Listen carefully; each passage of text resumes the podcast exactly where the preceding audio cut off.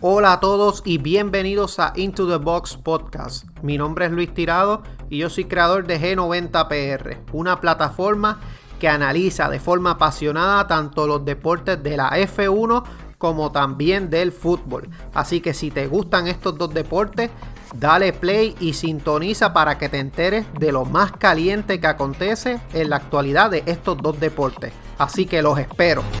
Que es la que hay mi gente, muy buenas tardes, espero que se encuentren bien.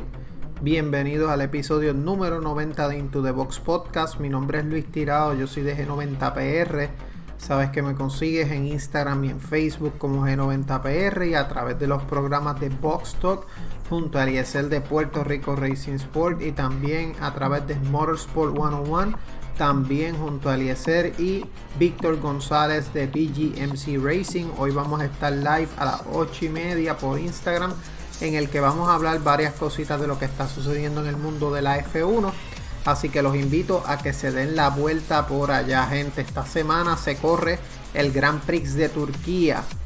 Ustedes saben ya que se celebra en el Istanbul Park Circuit. Este es una carrera que se ha llevado del 2005 al 2011 de forma corrida y ahora del 2020 a 2021 se ha celebrado en 8 ocasiones. Este, la primera vez que se celebró fue en el 2005 tiene un total de 58 vueltas. Y tenemos entonces que los ganadores fueron en el 2005 Kimi Raikkonen, 2006, 2007 y 2008. Felipe Massa cuando militaba con Ferrari. 2009 Jenson Button con Brown Mercedes. 2010 Lewis Hamilton McLaren Mercedes. 2011 Sebastian Vettel con Red Bull y 2020 con Lewis Hamilton precisamente con Mercedes. Cabe mencionar, ¿verdad? Que el fastest lap de este circuito lo tiene Lando Norris con 1.36.806 y el podio el año pasado fue Lewis Hamilton en primer lugar, Checo Pérez eh, terminó en segundo lugar y Sebastian Vettel en tercero. La pole position para esta, este gran premio lo tenía Lance Stroll la pasada temporada. Recuerden que este, este fin de semana se corre precisamente en el Istanbul Park Circuit y que se va a, a celebrar a las 8 de la mañana. Va a ser este el va a ser la carrera este domingo octubre 10. Saben que el quali sería alrededor también de las 8 de la mañana el sábado y tenemos también las prácticas que se van a celebrar el viernes. Así que importante por demás. Estén pendientes de ese circuito que promete mucho y que se está hablando de varias cositas. Se está hablando de una posibilidad de que Lewis Hamilton sea el que penalice, ¿verdad? Se había hablado de México, pero puede haber la posibilidad de que penalice en Turquía lo que sí sabemos de antemano es que Carlos Sainz va a estar penalizando, así que él va a salir último. Importante, este. Vamos a ver cómo Carlos Sainz termina remontando. Eh, ya que pues va a salir último como pasó con Verstappen que salió desde atrás y Leclerc también en Rusia y pues con las mejorías del motor Ferrari importante Solo una noticia hoy hablando de que Carlos Sainz quiere pelear por podios y victorias con Fernando Alonso en el 2022, ya que el cambio de reglamento él entiende que les puede favorecer y atrae una opción o oportunidad muy buena para que esto pase. Así que él lo que dice es que quiere estar en la próxima temporada peleando podios con Alonso, no quintos y sextos como lo están haciendo ahora. Y que esto sería interesante para la afición en España la nueva reglamentación aerodinámica va a ser clave ya que todos los equipos empiezan desde cero y pues obviamente Mercedes y Red Bull siguen a un nivel muy alto por lo que también son los equipos a vencer. Como les había mencionado ya, eh, confirmado ya, Carlos Sainz este, va a salir último, pero se estima que la ganancia aproximada del nuevo motor son entre 15 a 25 caballos de fuerza. Así que vamos a ver qué termina pasando con Carlos Sainz. Si el rendimiento de su monoplaza le permitirá remontar. Recuerden que Leclerc no tuvo un muy buen fin de semana pasado, quedó 15, estuvo en zona de puntos, pero no pudo terminar la carrera en zona de puntos. Así que interesante por demás. También este, noticias relacionadas a Ferrari y es que se está hablando algo, ¿verdad? En medio de Motorsport y F1 y es que Lando Norris dice que no descarta la vía Ferrari ya que en 10 años no sabe qué pasará. Lando Norris, como ustedes saben, está muy contento en McLaren. Él renovó por varios años y ya se ha consolidado como una de las grandes promesas de la F1. Ya cuenta con 5 podios en su palmarés. Pero no le cierra la puerta a la escudería Ferrari de cara al futuro. Él lleva ya 3 temporadas él lo que dice es que él está muy contento con McLaren y que le gustaría ganar títulos con McLaren precisamente. Lo que dice es que de momento estoy contento donde estoy y acabo de renovar mi contrato con McLaren, con quien quiero ganar campeonato del mundo y también de constructores. En 10 años yo no sé qué va a pasar, pero tengo muchos aficionados italianos y lo sé porque los noté en Monza me recibieron en el hotel y también en la pista y pude sentir su gran apoyo.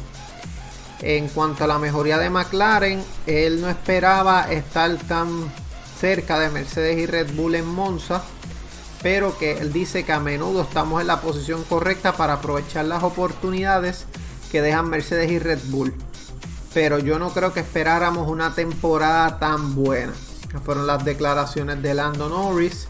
Ustedes también saben que se está todavía vaticinando quién sería la silla de Alfa Romeo. Juan Yushu lo que está buscando son tres años en Alfa Romeo. Fred Basur está buscando alternativas ya que no está la labor de un contrato tan largo. Y pues está, está inclinándose más por la opción Oscar Piastri, que es el líder de la F2. Así que lo que precisamente porque Wang Yushu no, porque pues a pesar de que trae 21 millones de euros, este Basur dice que este, los chinos quieren un contrato de 3 años para su piloto y el jefe y Basur en este momento no está entusiasmado con eso. Así que él piensa que Basur puede utilizar a Piastri como elemento negociador es lo que están hablando en alfa. Así que vamos a ver, ustedes saben que todavía F2 no se ha acabado. Por otra parte, hoy salió un bombazo y es que Red Bull va a tener un nuevo livery. Esto de cara al Gran Premio de Turquía, un livery blanco en monoplaza. Esto en homenaje a sus socios salientes de la Fórmula 1 que es nada más y nada menos que Honda. Este livery estaba predestinado para formar parte del Japan Grand Prix o el Gran Premio celebrado en Suzuka. Pero como ustedes saben, se canceló el Gran Premio de Japón y Turquía fue el que lo reemplazó en calendario. Así que este, esta es la forma de Red Bull y Alfa Tauri darle las gracias a Honda. Los dos equipos van a tener liveries especiales los Red Bull pues, van a utilizar una, una librea predominante blanca inspirada en el Honda RA272 que se convirtió en el primer monoplaza japonés en ganar la F1. En la F1 cuando Richie Ginter consiguió la victoria en el Gran Premio de México en el 65. Este mantiene la marca Red Bull en un llamativo color rojo sobre una base blanca por parte de Alfa Tauri va a incluir la palabra arigato, significa gracias en japonés, en los alerones traseros de sus monoplazas en Turquía. Recuerden que desde el 2018 Alfa Tauri está con eh, Honda. Red Bull pasó la próxima temporada, o sea 2019, y como pues han conseguido bastantes éxitos, quieren darle el homenaje a la escudería que ustedes saben que va a salir a finales de temporada. Así que eso es lo que se está hablando.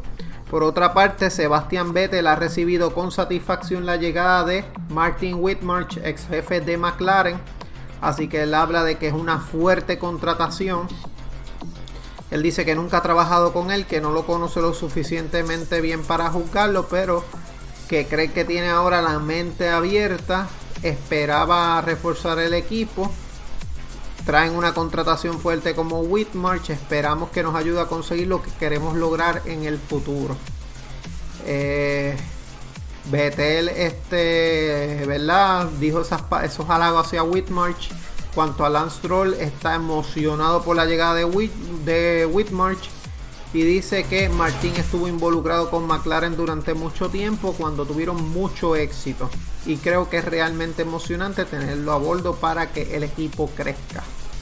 Así que vamos a ver cómo entonces Aston Martin eh, se evoluciona para la próxima temporada. Por otra parte, Frank Tost, jefe de Alfa Tauri, asegura que Pierre Gasly podría acercarse al rendimiento de Verstappen si fueran nuevamente compañeros en la escudería de Red Bull.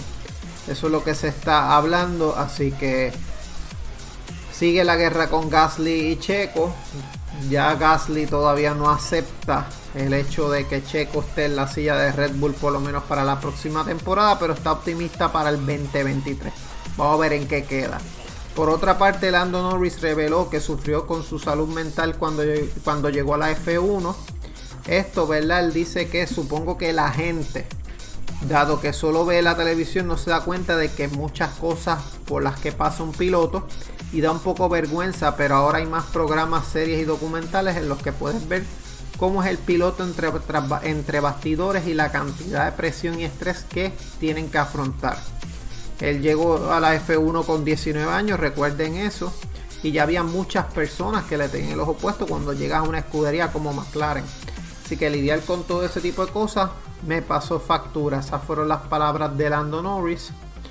Este, él dice que, que pues que él va a estar el próximo año en McLaren y que pues que él no sabe este que viene que viene después de la F1 así que vamos a ver qué termina pasando por Lando Norris quien está teniendo una gran temporada como ustedes saben por otra parte el ADN de los motores de F1 cambiaría a partir del 2026 Ustedes saben que la MGUH se modificaría ya que piensan atraer nuevos fabricantes como lo son Audi y Porsche, estos de cara a la F1 como motoristas.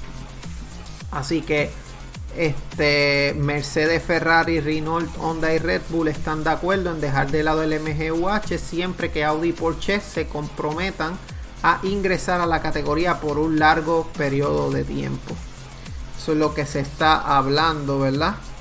Vamos a ver qué termina pasando aquí con estas conversaciones, ya que se está hablando mucho que para el 2026 pudieran entrar estos dos equipos, pero pues esa es la condición de lo que se está imponiendo. Por otra parte, eh, Bernie Ecclestone, ex jefe de la F1, se ha mostrado en contra de los planes de Liberty Media de ampliar el calendario de la categoría 23 carreras a partir del 2022. Él lo que dice es que es un calendario que destruiría familias y así es como se ahuyenta incluso los mayores fanáticos. También acaba destruyendo el interés de la televisión. 18 carreras son suficientes y además con este estrés innecesario se acaba destruyendo también a muchas familias y afectando a la salud de la gente. Eso es lo que habla Bernie Ecclestone. Así que interesante por demás. Y, ¿verdad? Hablando un poco de la Super Fórmula también. Tatiana Calderón se enfrenta a dos carreras claves para su futuro. Ella dice que las dos últimas carreras de la temporada de la Super Fórmula serán fundamentales para decidir si se queda en Japón para una tercera temporada en el 2022, mientras se prepara a volver a la serie en Motegi. Recuerden que Tatiana también está sopesando sus opciones como es un paso por la IndyCar después de su prueba para el equipo AJ Foyt Racing en Mid Ohio en julio. Ella tiene 28 años como ustedes saben y pues las carreras de Motegi y Suzuka van a determinar qué es lo que ella va a hacer de cara a la próxima temporada. Así que este, en tres carreras que Calderón se ha perdido, su lugar al volante del monoplaza número 12 ha sido eh, ocupado por el habitual de Honda Super GT Kodai Tsukakoshi, quien consiguió un mejor resultado de 12 en Autópolis. Así que vamos a ver cómo termina Tatiana Calderón. Ojalá que después pueda seguir en la Super Fórmula y seguir este, levantando en alto el deporte. También este, en la rama femenina que ya está haciendo un impresionante papel. Así que vamos a ver qué termina. Gente, vamos a entrar rapidito al fútbol. Noticia positiva para el FC Barcelona. Se podrá fichar en enero y traer cracks en verano. Esto lo habló Ferran Reverter, CEO del Barça este, que habló sobre de que se pueden incorporar futbolistas próximamente, ya que dispone de Fair Financial Play para hacer esto. La última salida de un jugador importante generaría un Fair Financial Play de más 20, por lo que el Barça podría fichar si quisiera, pero todavía quieren bajar la masa salarial.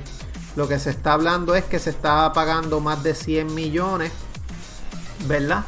De salario, etcétera y que este, en caso de no hacerlo, pues podrían tener un gran fichaje para el verano. Y una encuesta realizada precisamente por el portal Mundo Deportivo habla sobre qué posición debería reforzar el Barça prioritariamente y aparece con el 58.88% de los votos un delantero centro con este aproximadamente un 11.92%, un centrocampista. Se está hablando un extremo derecho un 5.91%, otra posición 7.99. Tenemos este lateral izquierdo, lateral derecho 5.67. Así que esas son las posiciones que más están vinculando para reforzar según los, los votantes en el FC Barcelona. El Salzburgo pone precio a Karim Adeyemi. Este, este, ¿verdad? Este fue un jugador traído por Patrick Kluber, que fue director de cantera del Barça. Y este, el precio que están poniendo, ¿verdad? Eh, no lo menciona aquí, pero lo que dicen es que hay varios equipos interesados en el jugador. Está interesado por el Barça, Bayern o Liverpool. Este, Adeyemi jugaba en el Leaf, Ring, pero este, los 8 millones de euros que pidió el club austriaco frenaron la operación para que se lo llevara el Barça. Así que vamos a ver qué termina pasando, ¿verdad? Vamos a ver qué termina pasando con este jugador, a ver si termina incorporándose a uno de los grandes equipos europeos. Por otra parte, ¿verdad? Eh, también noticias positivas para el Barça. En esta ocasión el Barça femenino goleó 4 a 1 a la Arsenal. En la primera jornada de la Champions League femenina estuvieron imparables las jugadoras culés del FC Barcelona. Y este ha jugado 38 partidos oficiales, los ha ganado todos. El equipo está en un buen momentum, tiene, ¿verdad? Una buena racha y Mariona logró el gol oficial 200 del Barça en el Estadio Azulgrana ante el Arsenal y la media es de 5.3 goles por partido. Solo ha recibido 17 goles, 0.44 por partido y tuvieron 37 disparos contra el Arsenal. Así que interesante, ¿verdad? Lo que está haciendo el FC Barcelona. Por otra parte, gente, eh, también noticias relacionadas. Eh, Luis Suárez había recomendado, ¿verdad? Luis Suárez, delantero del Atlético Madrid, había recomendado un jugador para el FC Barcelona que pudo haber salido en 15 o 20 millones, un delantero y se llama Darwin Núñez, jugador uruguayo del Benfica que le anotó al Barcelona. Y pues este en aquel momento le dijeron que no, ahora el Barça lo está considerando, su costo sería entre 80 a 100 millones. Así que vemos entonces también cómo no hacen buen uso a veces de las informaciones y pues por creer que son partidarios en muchas ocasiones los equipos dejan pasar oportunidades de mercado y termina pasando lo que pasó. Gente, ustedes saben que esta semana eh, hay receso de clubes. Tenemos la Liga de las Naciones de la UEFA Final Four.